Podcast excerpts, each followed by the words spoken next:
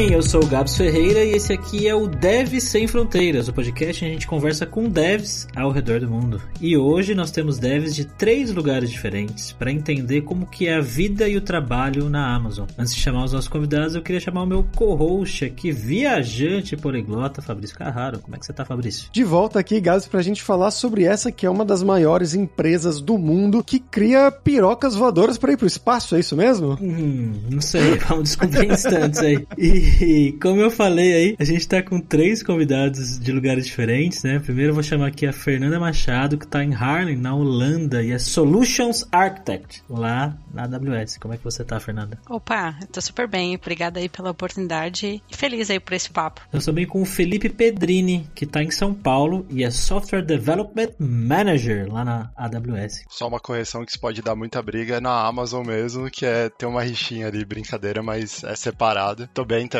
valeu, Gabs. Um adendo, agora nós temos o robô que busca cerveja também. Acho que é melhor do que a piroca que vai pro espaço. e para fechar o time aqui dos convidados, a gente tá também com o Gabriel Rabelo, que tá lá nos Estados Unidos, na cidade de Seattle. Ele é Software Developer Engineer. Beleza, Gabriel? Fala, Gabs. Fala, Fabrício, Pedrini e Fernanda. Ansioso aí por essa conversa. Então vamos lá, né, Fabrício? Bora, bora lá pra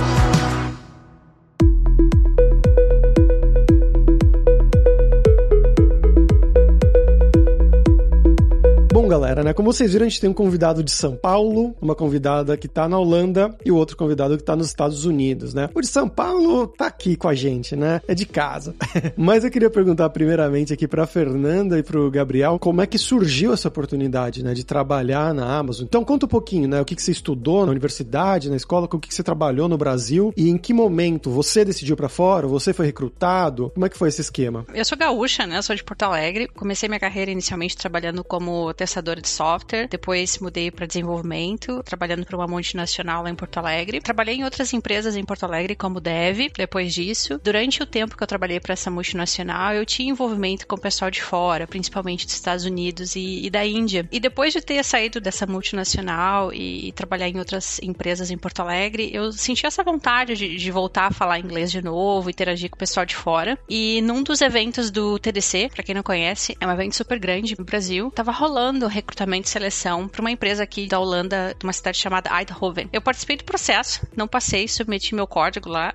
Resolvi tentar de novo para uma outra empresa. Eu procurei no site vagas, aí apliquei de novo e, e mudei para cá há três anos e meio, né, para trabalhar como desenvolvedora numa, numa empresa. Depois disso, eu participei de um outro projeto também, trabalhei com outra empresa chamada da Zone. É uma empresa de stream de esportes, trabalhei como dev lá também, mas aí não mais como desenvolvedora Java, né, como desenvolvedora Node.js. Tava trabalhando lá, acho que já fazia um ano e pouco, e aí surgiu a oportunidade para trabalhar para a AWS como Solutions Architect. É onde eu tô, faz acho que um ano e, e, alguns meses, um ano e dois meses. Eu, eu fiz a Unicamp, junto com o Fabrício, inclusive, fiz a engenharia de computação na Unicamp. Sempre gostei dessa área, eu fiz antes, antes de ir para faculdade, eu fiz curso técnico na área de informática, então eu já tinha feito estágio, aí fui para faculdade. Um pouco antes de me formar, eu vim para aqui para os Estados Unidos com minha esposa, passeio mesmo, a gente falou, pô, seria legal vir morar aqui, né? Acho que seria uma boa oportunidade e tal. E a gente. Aí eu comecei a aplicar para algumas vagas. Nisso eu tava trabalhando na, na, na, Motorola na época. Cheguei a fazer entrevista, inclusive, pro Twitter, mas não deu certo. Aí eu fui pro PagSeguro, fui trabalhar no UOL no PagSeguro, porque eu queria também sair de Campinas, mudar para São Paulo, é, já que tava demorando para vir para fora, né? E, e, aí fiquei trabalhando lá um tempo. Me chamaram para fazer entrevista na Amazon. É, isso foi muito tempo atrás. Foi 2013. E aí eu fiz entrevista na Amazon, passei, só que eu não consegui o visto, não consegui o H1B por causa de, de sorteio, né?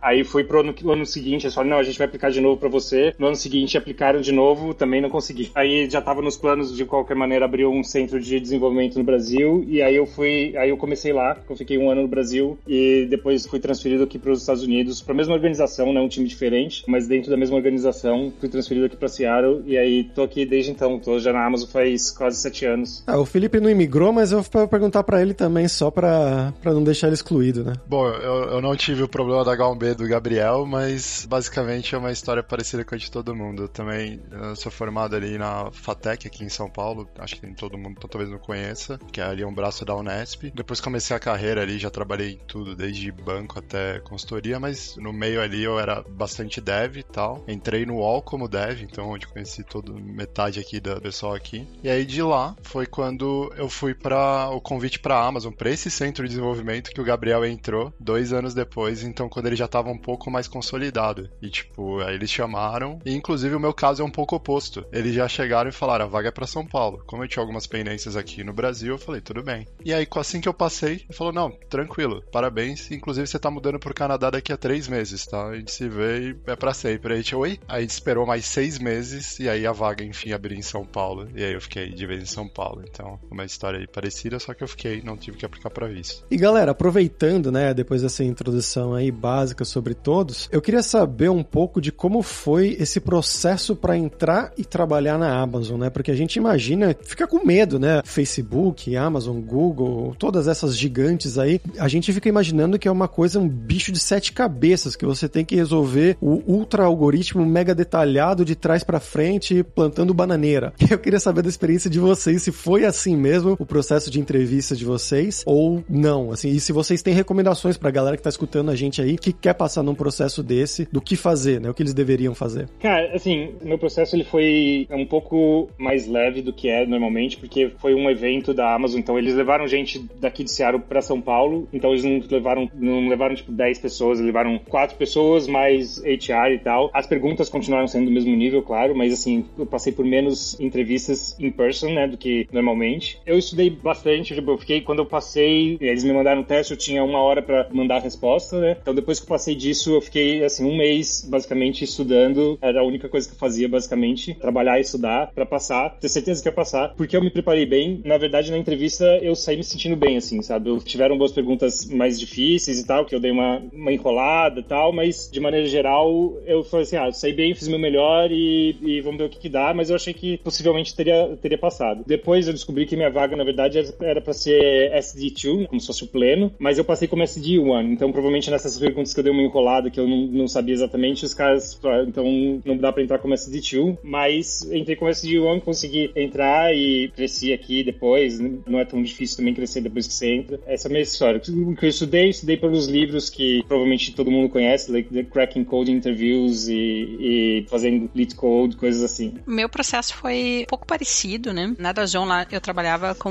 um grupo de pessoas bem legais e aí rolou um evento, eu acho que era o European uh, Women in Tech, é um evento de mulheres aqui na Europa. E aí a gente recebeu uns tickets lá da, da empresa para poder atender esse evento. E aí duas colegas minhas lá participaram comigo do evento e uma delas ela foi recrutada nesse evento pela AWS. E depois de um tempo ela nos indicou, nós duas, e aí a, a gente passou no, no processo. Como é que foi o processo, assim? Rolou phone screen para mim, na posição de Solutions Architect, e aí depois, num, num segundo passo, foi um dia intenso, assim, de, de entrevistas. Eu não, não fiz entrevistas on-site no escritório da empresa, mas fiz tudo virtual. E foi, assim, um dia cheio de entrevistas, das nove da manhã, acho que até as quatro ou cinco da tarde, uma coisa assim. E era tipo assim, bate e volta, assim, de reuniões. Você saía de uma e aí logo em seguida já entrava alguém na, na sala virtual para conversar com você. E aí as perguntas variaram de perguntas técnicas, né, sobre como fazer o design de uma arquitetura na AWS, seguindo princípios assim, né, de escalabilidade, performance e resilience. E aí teve perguntas relacionadas aos princípios de liderança, né? Não sei se é o leadership principles que fala, assim, é uma coisa bem forte assim da companhia. E aí você tem que dar exemplos assim, tipo, ah, me fala de uma situação que você teve que discordar do seu chefe, como é que você, como é que você eh, se comportou. E aí tem toda uma abordagem assim de você responder essa pergunta. Se usa o método STAR, que é S de situação, T de task, E de action e R de result. Então aí você tem que se preparar. Eu acho que um dos das coisas que me fizeram passar é que eu me preparei para essa entrevista, estudei também sobre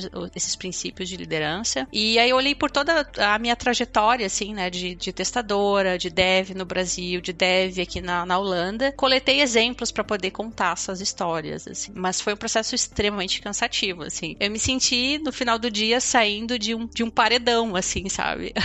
de fuzilamento. Mas foi muito legal, assim. Acho que isso já mostra a primeira coisa que a Amazon tem em comum no globo, é esse processo. Então em São Paulo não foi nada diferente. Também a única diferença, só acho que dos dois, é, eu não sei se na sua época tinha, né, Gabriel, a, a questão do mixer ali, né, que era um evento no domingo ali para os candidatos conhecerem os entrevistadores, com, tinha até bebida bancada ali, todo mundo ficava ali, se conhecia, para depois no dia seguinte ir trabalhar ali, fazer a entrevista tal, com todo mundo já se conhecendo, e de preferência sem ressaca também. E foi um processo que foi ali, é a mesma coisa, igualzinho da Fernanda, igualzinho do Gabriel. Foram uma sessão de quatro a cinco entrevistas, uma atrás da outra. O meu foi no escritório, então não tinha pandemia ainda, então você ficava com uma salinha para você, tinha o seu nome ali, bem-vindo Felipe, era, era sua sala, os entrevistadores ficavam rotacionando. O Gabriel, claro, não participou do meu processo por nos conhecermos, mas ficava ali já todo mundo. E vai disso, vai do tipo seu comportamento, a cultura da Amazon, né? O que, que você já fez, esses exemplos que a Fernanda falou, e as competências técnicas, que aí vai variando de acordo com as variações do cargo. Então, e realmente, no final ali, você sai bem cansado. E, tipo, porque também são, sem brincadeira, são 4 a 5 horas de você ali falando, falando, falando, sendo perguntado. Então a última ali você já nem lembra mais. Se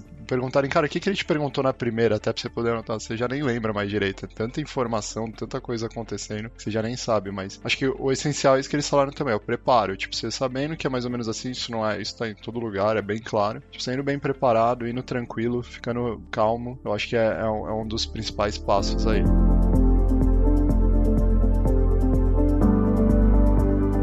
Vocês se prepararam de alguma forma específica para essa bateria de entrevista, teste e tudo mais? Ou não? Vocês foram lá com o que vocês já sabiam e manjavam e, e é isso mesmo? Eu me preparei bastante, né? Primeiro eu, eu procurei saber sobre esses princípios de liderança, que era uma coisa nova, assim, para mim. Eu não sabia nem o que que era, né? Então eu tive que, que pesquisar porrada, assim, de material na internet explicando o que que é e tal, quais são as questões que te perguntam, explicando sobre o método também. E uma outra coisa interessante é que o, o recrutador, ele dá uma orientação para você também, sabe? Ele te explica quais vão ser as etapas do processo, em quanto tempo vão dar resposta para você de todo o processo, como é que vai ser cada uma das entrevistas e te explica um pouco assim sobre os princípios de liderança também. Mas aí coube a mim pesquisar e, e me preparar, assim, né? Então estudar exatamente o que, que eram esses princípios. Da parte técnica foi bem tranquilo para mim porque acho que comecei a trabalhar com a AWS lá em 2014 nessa multinacional ainda em Porto Alegre. Depois quando eu mudei para cá, eu segui trabalhando assim com serviços, né? Mexendo e botando a mão na massa, deployando serviços em produção, dando manutenção. Nesse último trabalho aqui na Dazone, que era uma, uma empresa empresa que estava totalmente hospedada, assim, na, na, não hospedada, mas é, com um ambiente deployado na AWS, né? Então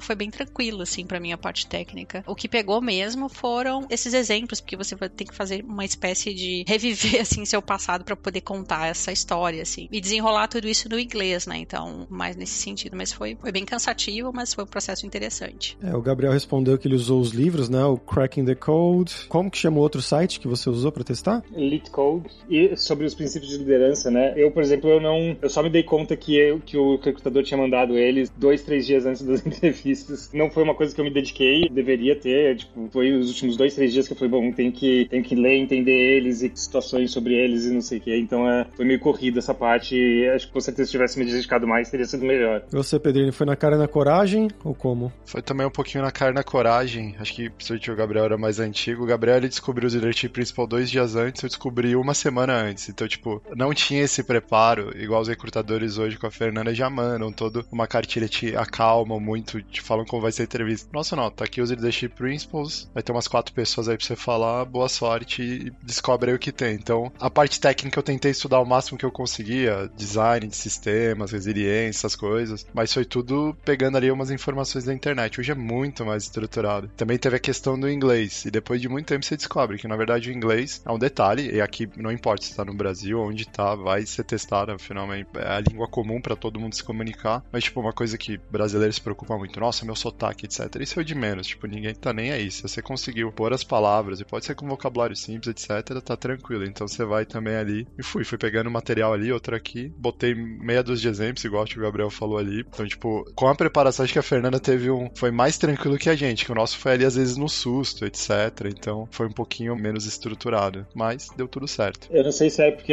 é, é, nessa época ou se é o nosso recrutador que era o mesmo, né? Tinha isso, né? Eu acho que esse recrutador era. É, ele, ele, dá um podcast inteiro só dele, se quiser. Por quê? É engraçado? É, ele tinha várias histórias. De vez em quando ele mandava uns e-mails da meia-noite lá da China, da Tailândia. Assim, ninguém entendia porque que ele tava lá, etc. Ele não tá mais na Amazon, então tá tudo bem. Mas era um caso. A Amazon já, a gente já fala que a Amazon é peculiar, e esse cara era peculiar dentro da Amazon, então. E, Gab, só pra um bastidores aqui, né, que vai levar para uma pergunta rápida, na verdade, é que o Felipe Pedrini, ele foi o meu entrevistador para entrar lá no UOL PagSeguro. Que cometeu o grande erro de me aprovar, né? Mas. A gente erra às vezes. É...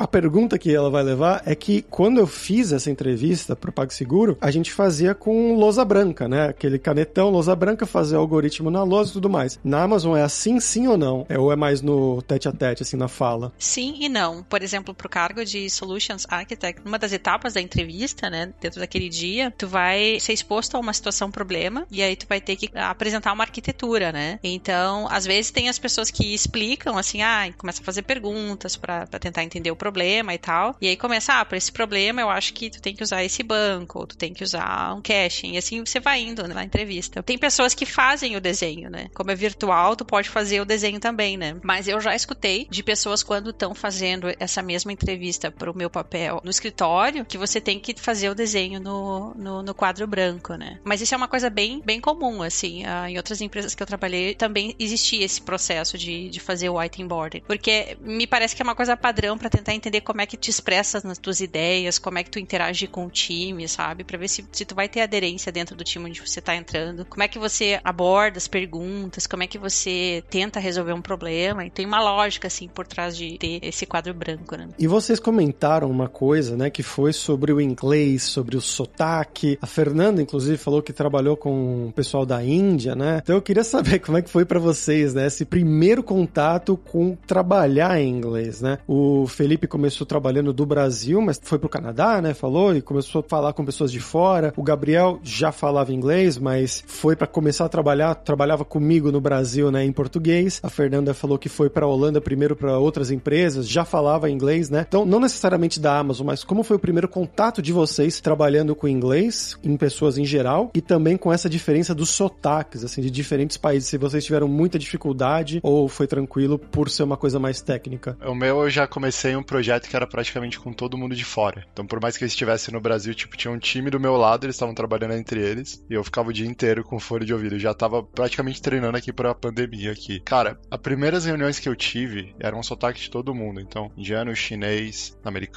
tudo mais, às vezes também não importa, eles estão localizados diferentes. Terminei essa semana, eu falei pro meu chefe, falei, cara, eu acho que você me contratou errado. Eu não tô entendendo nada das reuniões. Tipo, eu não tô entendendo nada, eu acho que vocês não testaram direito o meu inglês. Inclusive, às vezes a gente mandava notas da reunião, falava, ah, pessoal, isso foi o que eu entendi, por favor, complementem aqui o resto. Tipo, tinha três linhas assim, alguma coisa assim. Depois, com o tempo, você vai treinando, vai acostumando. E realmente tem muita diferença de sotaque e, e fica mais claro conforme você vai treinando o, o, o ouvido, assim. Então, você vai pegando e você vê que, tipo, cara, cada um tem sua dificuldade, cada um tem a sua questão, sua peculiaridade. No fim, acaba se entendendo, sabe? Depois de um tempo, você tira também essa barreira do medo, essa coisa, ajuda um pouco. É, o Gabriel, eu sei que ele já falava inglês, porque a gente teve um podcast, inclusive, Gabs, sobre séries, lá por 2000 e 2009, mais ou menos, foi? Foi, eu acho que foi isso mesmo. Você, eu sei que você tinha um contato muito alto com listening, né? De entender o inglês falado e tudo mais. Você acha que foi difícil para você ou foi mais tranquilo por causa disso? Isso ajudou um pouco, com certeza, principalmente quando falava com americanos, mas, assim, sotaque é indiano e, e, chinês, principalmente, que é o que mais tem aqui, leva um tempo para você acostumar, assim. E na Índia, por exemplo, dependendo da região, o sotaque é diferente e também, então, se você vai começar a trabalhar com alguém da Índia, que você, de uma região que você nunca trabalhou antes, demora um tempo para falar. Alguns indianos falam, inclusive, por exemplo, muito para dentro, então é difícil também. Claro que com o tempo você acostuma e, e é claro que, que a gente tem o nosso sotaque, eu tenho certeza que eles vão falar alguma coisa, eles devem falar entre eles alguma coisa sobre o nosso sotaque também. Demora um tempo pra se acostumar, assim. Que eles falam que eles têm dificuldade é com o nosso T, né? Ainda mais se você é de São Paulo, etc., por causa do som do meio CH para eles confunde, né? Se você falar com esse sotaque aí, ele vai achar que é tipo CHI, não T. Então, tipo, eu já vi eles falando o que, que você quis dizer, aí ele ficava perguntando, eles,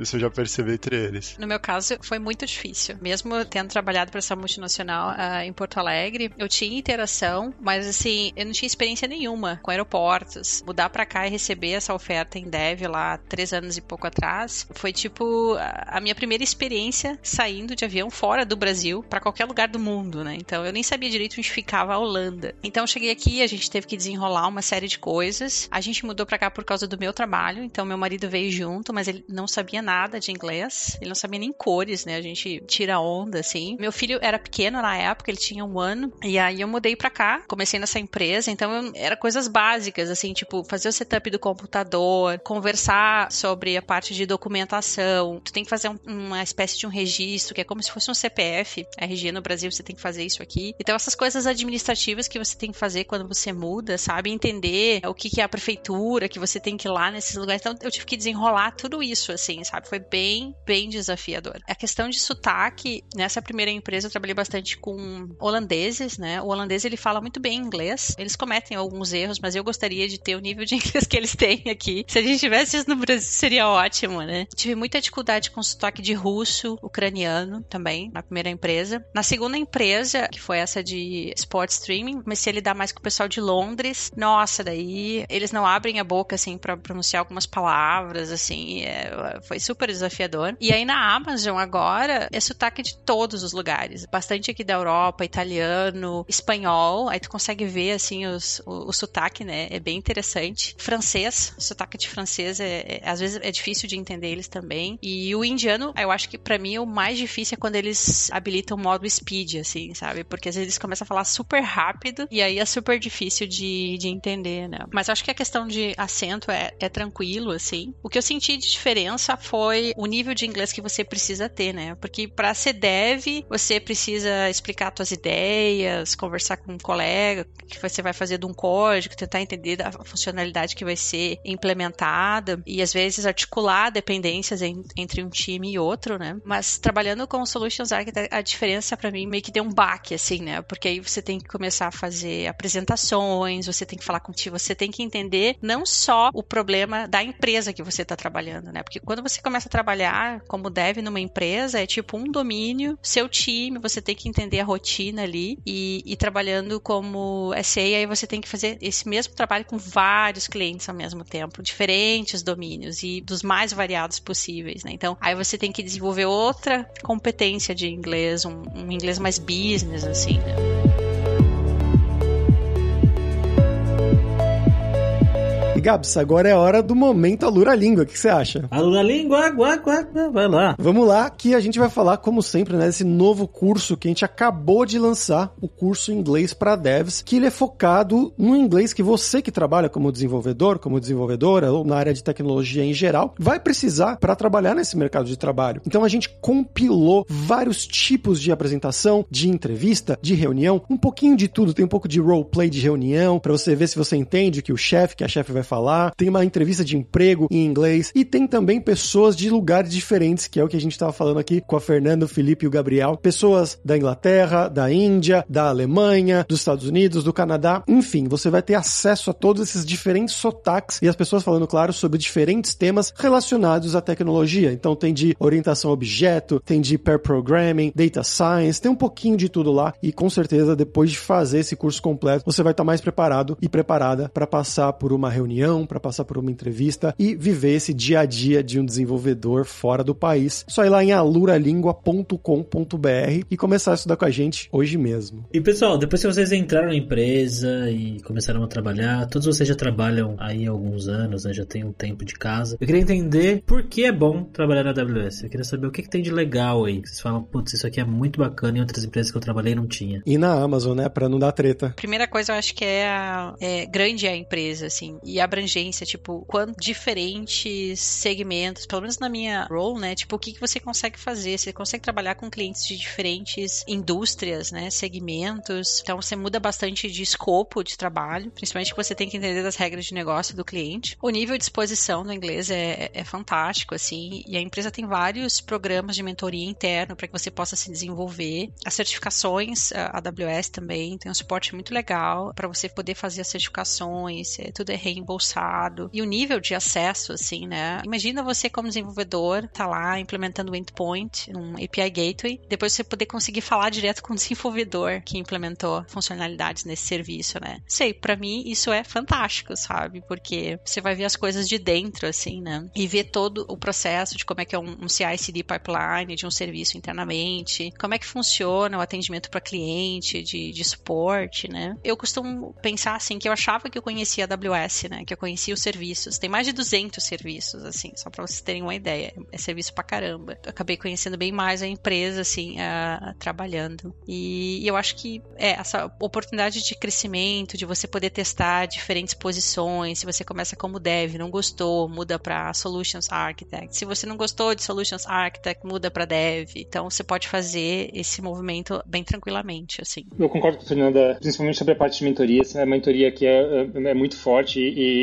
e, os gerentes sempre, claro que tem que partir de você, eles não podem forçar você a ter um mentor, mas é, eles incentivam muito você ter um mentor. É importante para o seu crescimento e, e, você tem acesso a, gente, tipo, levels muito maiores que os seus e gente de outras áreas, então você vê coisas totalmente diferentes. Eu, particularmente, eu gosto muito porque é muito fácil você mudar de time, inclusive, mudar de cidade, país, se você quiser. Se você achar uma outra vaga, o seu gerente não pode te segurar por mais do que. Eu não sei exatamente os quantos dias, mas é tipo 40 dias, 60 dias que o seu gerente não pode segurar. Então você pode simplesmente mudar, achei um outro time mais legal, uma, uma coisa que eu tô interessado. Eu nunca mudei de carreira, né? Nunca fui pra STM ou coisas assim, mas eu tenho um amigo, por exemplo, brasileiro também que era dev, virou manager, não gostou, virou dev de novo, virou manager de novo e depois virou dev de novo e não teve impacto nenhum, nada para ele, assim, sabe? Então é bem fácil você fazer essa transição. Eu sei de pessoas que tiveram mais experiências dentro da Amazon, mas assim, eu, eu tô no meu, na terceira organização e, sei lá, quinto time e nunca passei por nenhum problema com gerente, nada. Então, assim, é claro que é uma empresa gigante, então você tem bad apples com certeza, mas. Olha o trocadilho aí. em geral, você trabalha com gente muito boa, um nível técnico bem alto e, e, aprende bastante, assim. É bem bacana. O Fernando e o Gabriel já falaram praticamente tudo. Acho que tem essa questão do aprendizado, cara. Se não tem um dia que eu não aprendo alguma coisa nova, é porque é fim de semana eu tô jogando videogame ou fazendo alguma outra coisa. Fora isso, é todo dia você tá aprendendo alguma coisa. Tem sempre uma galera muito boa, tipo, beleza, você às vezes é especialista no domínio alguma coisa, mas sempre vai ter alguém que sabe mais em alguma outra coisa que você e você vai sempre aprendendo. Esse negócio da mentoria também é fantástico, tipo, você realmente pode ter mentores. Dá pra você ter um mentor ali, o James Gosling, óbvio que deve ter uma fila meio grande ali para acessar ele, mas como ele tá na você poderia pedir mentoria para ele, por exemplo. Esse negócio da mobilidade que o Gabriel falou também é fantástico, dentro da carreira. Você pode mudar de país, mudar de time, mas você também, tipo, pode tomar decisão de carreira. Meu, eu vou tentar agora, sei lá, vou virar Product Manager. Eu decidi que talvez seja bom pra minha carreira. No... Eu vou tentar. Ah, não deu certo, tudo bem, eu volto. Não é que, tipo, nossa, deu errado, vai te manchar aqui, nada disso. Tipo, inclusive é um plano feito com você. Isso daí não é, tipo, do dia pra. Ainda mais quando você muda de cargo, né, etc. Tem uma coisa que eu gosto na Amazon e muitas empresas acabam não tendo, é o nível de transparência. Eu acho isso muito legal. Tem vários cenários, dados, essas coisas, mas também que nem, tipo, você consegue ver o que, que o Gabriel falou ali no começo, né? Questão da promoção. Tipo, você sabe direitinho o que, que você precisa para promover pro próximo nível. Tipo, tem lá, é praticamente um checklist e você, cara, fica transparente para todo mundo. O gerente e o desenvolvedor ou qualquer outra pessoa, eles ficam numa posição muito mais um suportando, o gerente suportando a pessoa, do que efetivamente ele tem as regras do jogo e você tem que descobrir o que, que é. Não, tá claro ali, vamos trabalhar junto para você evoluir. Então isso também acho bem legal dentro da Amazon, da AWS, etc. E, tipo, isso é bem interessante.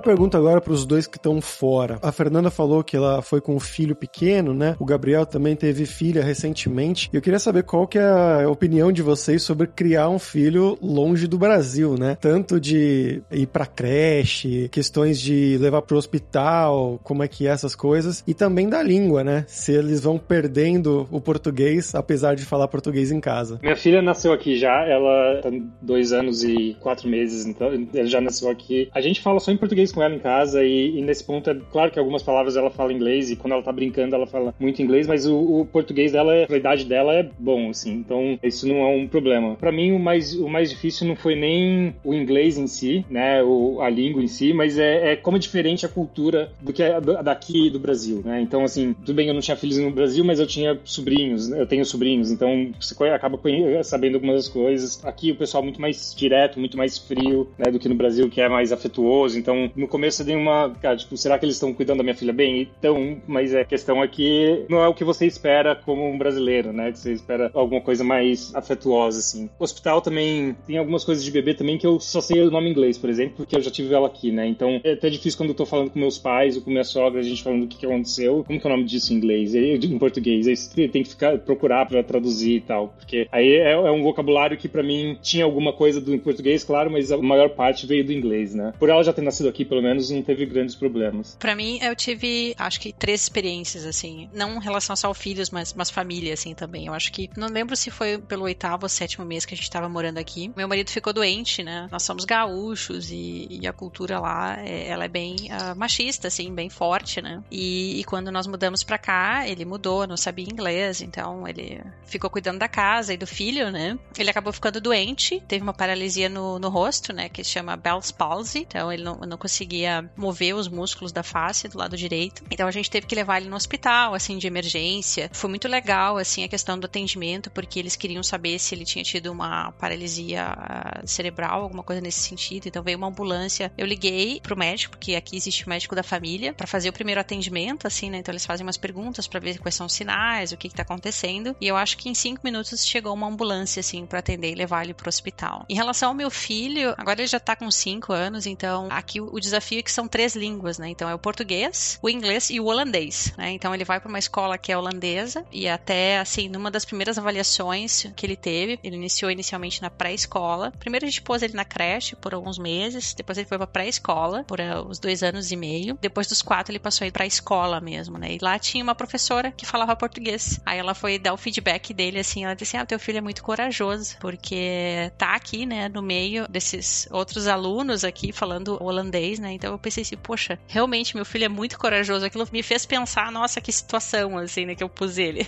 Hoje ele já fala holandês, ele recebe amiguinhos aqui. Meu marido, ele tá aprendendo holandês e inglês. Hoje ele já desenrola bastante coisa, assim, no inglês, faz tudo, assim, né? E o holandês, eu acho que ele já tá no nível básico, assim, consegue se expressar um pouco, assim. Uma outra coisa interessante, né? Tu tem que marcar um appointment com a mãe da criança para poder vir brincar na sua casa, né? Então, quando eles estão aqui brincando, meu marido, ele meio que intermedia, assim, o que, que eles estão falando em holandês, ou às vezes eles perguntam, né? E as crianças gostam de interagir comigo e eu não consigo, assim, me expressar em holandês. Então, eu, ele me ajuda, assim, em alguns pontos. E aí teve uma vez que o Rafael ficou doente, seria o terceiro exemplo, que ele teve uh, dor de ouvido. E, nossa, dor de ouvido no Brasil, você, você leva pro hospital, né? E aqui o holandês, ele faz de tudo para você ficar em casa, assim. Então, você toma um paracetamol e fica em casa, assim, né? Então, tudo é paracetamol aqui. A moça fez o mesmo pré-atendimento que fez com meu marido, perguntando como é que ele tava se sentindo e tal. E ela disse: É, não tem muito que a gente possa fazer, ele vai ter que ficar em casa e esperar passar a inflamação no ouvido.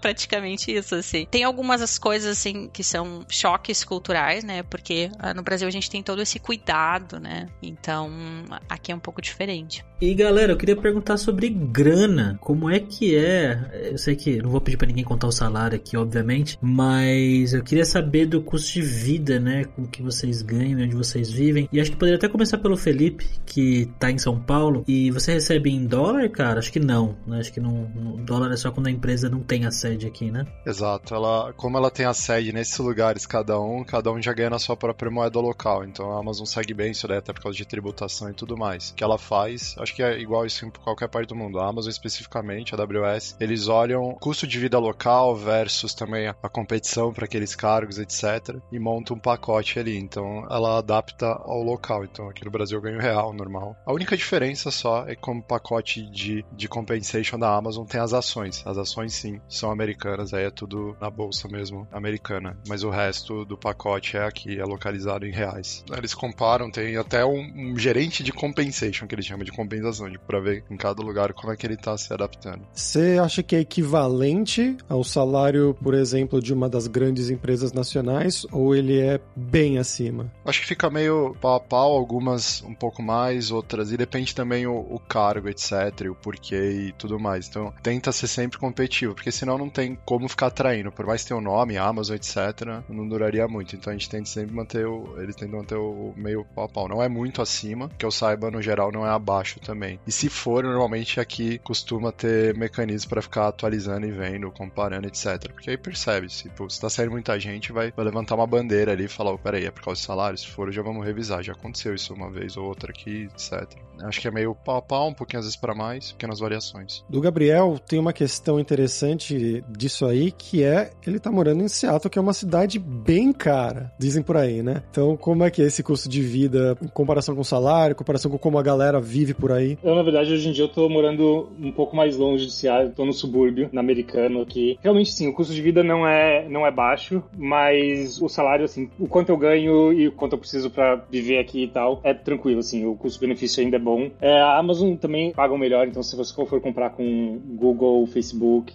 assim, a Amazon fica abaixo, mas aí tem, assim, eu acho que tem outras coisas que são boas para continuar na Amazon, por exemplo, mobilidade e tal, que eu sei que não é tão grande nessas outras empresas, né? Com certeza, se você pegar comparação de salário com Google e Facebook, a Amazon vai estar muito provavelmente em terceiro lugar. As ações dão uma boa ajuda, porque as ações são bem altas da Amazon, nem sei quanto que tá hoje, mas normalmente são bem altas. Quando tem o vesting, né, quando vencem as ações e você recebe, dá um, dá um bom boost no, no salário aí. Mas assim, é, em relação a, a custo de vida e, e, o que ganho, assim, dá, eu diria que é melhor do que quando eu tava no Brasil, mesmo na Amazon, assim. Eu sei que um dos reajustes que teve na Amazon, do, na Amazon Brasil depois do salário foi depois que a gente saiu. Talvez isso não seja verdade hoje, mas na minha época, assim, tipo, quando eu vim pra cá, o, o custo de vida versus salário aqui era bem melhor. E a Fernanda que tá em Amsterdã, que é uma cidade relativamente cara, né? Mas eu conheço por ser uma cidade, um país, na verdade, a Holanda, que cobra muitos impostos dos seus moradores. É correto isso, essa questão? E como é que é essa questão relativa, né, ao custo de vida e ao salário por aí? Você tá certo, o custo de vida é super alto. Eu acho que é um dos mais altos, assim, comparando inclusive com, com a Alemanha, por exemplo, quando você compara com Portugal ainda, eu acho que fica bem discrepante, assim. Mas os salários aqui também são altos, né? E você, quando vem para cá trabalhar, tem vários incentivos, assim, do governo. Um deles é o 30% Rule, que, tipo, você paga impostos somente sobre 70% do seu salário. Aí fica em torno de 50% sobre os 70%. Então tem esses incentivos. Inicialmente, esse incentivo ele era por 8 anos, mas ele mudou para 5 exatamente no ano que eu mudei, que eu cheguei aqui, né? Então,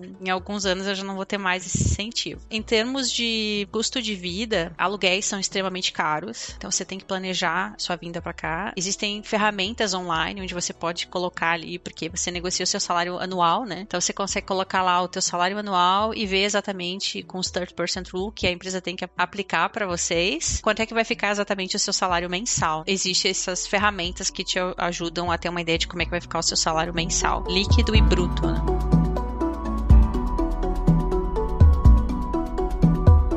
Galera, pra gente fechar aqui, agora é hora do perrengue, que eu quero que vocês contem histórias engraçadas, gafes, micos, coisas que tenham acontecido nesse tempo aí, fora do país para Fernanda e pro Gabriel, talvez algo dentro da empresa pro Felipe. Eu acho que eu tenho um dentro do país, mas com multicultura, que é o seguinte, a gente tem sempre entrevistando e sempre trazendo gente fora, às vezes, pra participar da entrevista. Então você precisa, às vezes, de um entrevistador de fora pra fechar a banca. E veio um que era asiático, na verdade ele era japonês, e a cultura japonesa tem, cara, é muito diferente da nossa. Eu acho que são os, os opostos. Primeira coisa, ele chega, aí chegou, oi, tudo bem, tudo bem, aí todo mundo vai apertando a mão, ele já tá um pouco desconfortável. Aí foi uma menina, era uma QAI, foi lá, abraçou ele deu um beijo. Ele ficou em choque. E isso porque era a cultura, essa coisa dele de abraçar, o contato físico já é muito diferente. Depois de uma semana ele já tinha entendido, mas na hora ali ele ficou, tipo, chocadíssimo. Aí depois ele explicou, ele falou, não, cara, isso não é normal pra gente, é, é muito fora. Ele já sabia disso e tudo mais, então não deu, não foi nada demais, mas foi engraçado, assim, ver que ele ficou parado, ele ficou paralisado, assim, parecia que tinha tomado um choque, alguma coisa, assim. Cara, eu tenho uma história, assim, eu já contei algumas vezes aqui, mas que é quando eu fui fazer a minha entrevista de emprego para empresa que eu trabalhei na Alemanha, fui lá conhecer a que seria a minha supervisora direta, fiz a entrevista, passou tudo, fui me despedir para ir embora e eu fui, dei a mão pros caras, ela era a primeira mulher, fui dar um beijinho, ela pareceu que foi dançar capoeira, assim, tipo, de tanto que ela saltou para trás que ela ficou assustada, que na Alemanha é extremamente também nem um pouco normal, assim, você dá beijo nas pessoas. Você dá oi, tchau de longe, assim, só acena com a mão. E ela ficou bem assustada, mas eu ainda fui contratado. Pode ser que seja por isso, né? Mas não sei. Um que eu me lembro, assim, na última empresa antes de mudar pra AWS, existiam algumas meninas, assim, né? Então, uma vez eu tava no banheiro e tal, tô saindo lá do banheiro. E aí na pia, assim, do banheiro tava minha colega lavando os pés, literalmente com o pé, assim, dentro da, da bacia da pia, né? E eu olhei aquilo, eu disse assim, ah, tá quente hoje, né? E tal, às vezes sou, é bom limpar. E tal. Ela disse, não, eu lavo os pés porque é da minha cultura lavar os pés depois da, da oração e tal. Mas eu fiquei tipo assim, caraca, a menina tá ali com, sei lá, com chulezão, ou sei lá qual é que era, tá ligado? e ela tava limpando o pé no meio do, do expediente. É, muito bom. Isso que o Pedro falou de, de cultural, de, de, você não saber como cumprimentar, isso acontece direto. Depois de um tempo trabalhando junto, você já sabe como que a pessoa. Mesmo, às vezes, por exemplo, mesmo para alguns chineses que eu já trabalhei, mesmo apertar a mão, elas já ficam meio assim no começo. Quando a Amazon no Brasil abriu, eram três pessoas, né? Meu gerente, eu e um outro dev. Nós três viemos pra cá, pra Seattle, pra fazer um treinamento. A gente saiu pra almoçar junto com o nosso gerente, né? O gerente do nosso gerente. Pediu no final, ele pediu uma sobremesa para ele. O garçom perguntou se a gente queria dividir. E a gente entendeu, perguntou que era dividir a conta. Aí, não, sim, vamos dividir e tal. Aí o cara chegou com a sobremesa e quatro talheres, assim. O gerente, o gerente olhou e falou assim: vocês querem? Meio que vocês não querem, né? E aí a gente, não, não, não, a gente entendeu errado, ficou por isso mesmo. É tipo aquele cara que na escola pedia para dividir o Yakut, né? Oferece, mas não, não quer muito bem.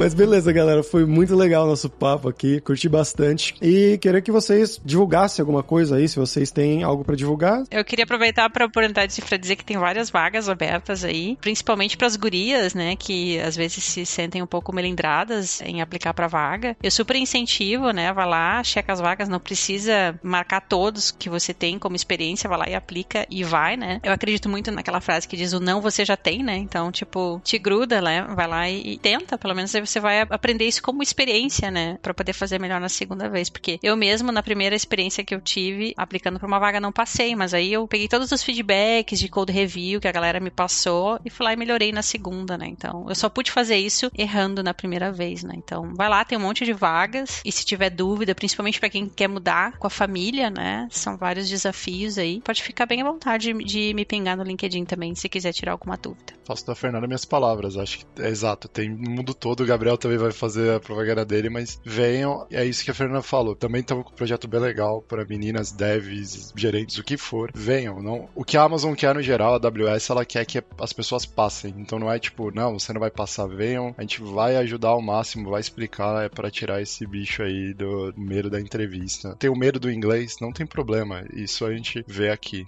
Venham mesmo e, e a gente tá aceitando em todos os cantos aí do mundo. Tem da Fernanda, tem aqui no Brasil. E é isso mesmo, assim. A gente, o entrevistador não é seu inimigo, ele quer que você passe. A Amazon tem vaga o tempo inteiro aberta, sem, em qualquer lugar, tá sempre understaffed. a gente tá sempre precisando de gente. Tem muita vaga aberta. O meu time, a gente tá incentivando muito a diversidade, né? Então, mulheres, homossexuais, trans, assim, gente de outras nacionalidades, tendo bastante incentivo para contratar uma maior diversidade. E é isso, acho que é o que a Fernanda falou e o Pedro me falaram, é, é tentar e, e, aplicar. E se quiser vaga, se quiser dica, pode me pingar em LinkedIn que eu ajudo quando precisar. Os links dessa galera toda aí vão estar tá lá em devsemfronteiras.tech.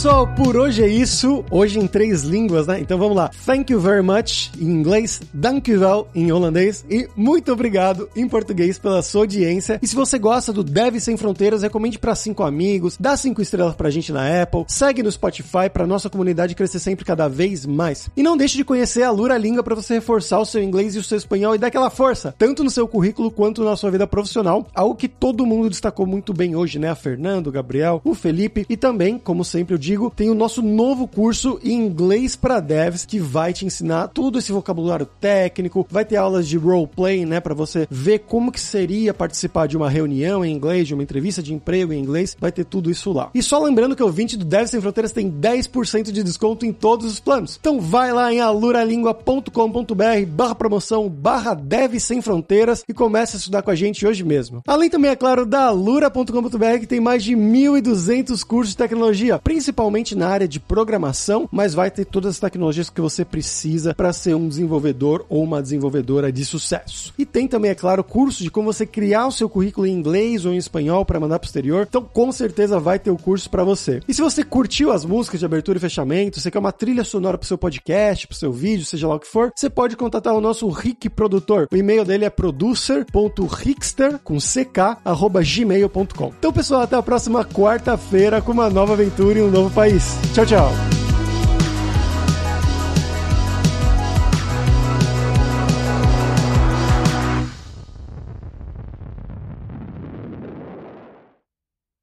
Este podcast foi editado por Radiofobia, podcast e multimídia.